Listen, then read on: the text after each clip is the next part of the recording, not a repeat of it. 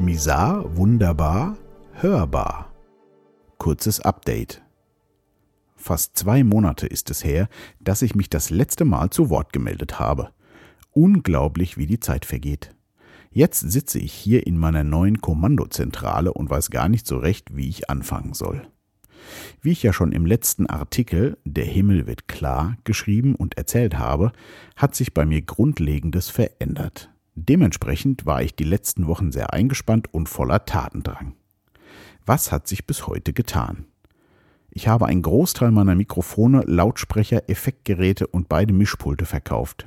Das große Mischpult habe ich persönlich nach München gebracht und die Fahrt hatte ein bisschen was von einer Pilgerfahrt.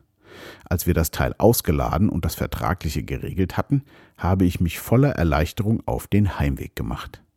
Heute habe ich meine gesamte Plattensammlung an einen guten Freund gegeben. Und wenn alles klappt, geht meine gesamte CD-Sammlung am Sonntag ebenfalls an einen guten Bekannten. Ich habe mein Bürokabuff verlassen und meine ehemalige Regie zu meinem neuen Büroraum umgebaut.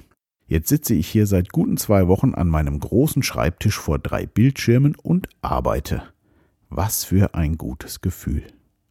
Jeden Morgen beim Betreten des Raumes freue ich mich wie ein kleines Kind. Der Raum ist jetzt so schön groß und aufgeräumt. Nicht mehr das zugebaute Studio mit tausenden von Geräten.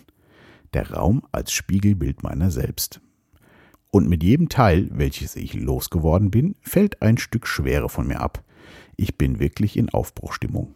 Mehr möchte ich dazu jetzt gar nicht schreiben, sondern lieber sprechen. Also ab in den Podcast. Bleibt gesund und wach.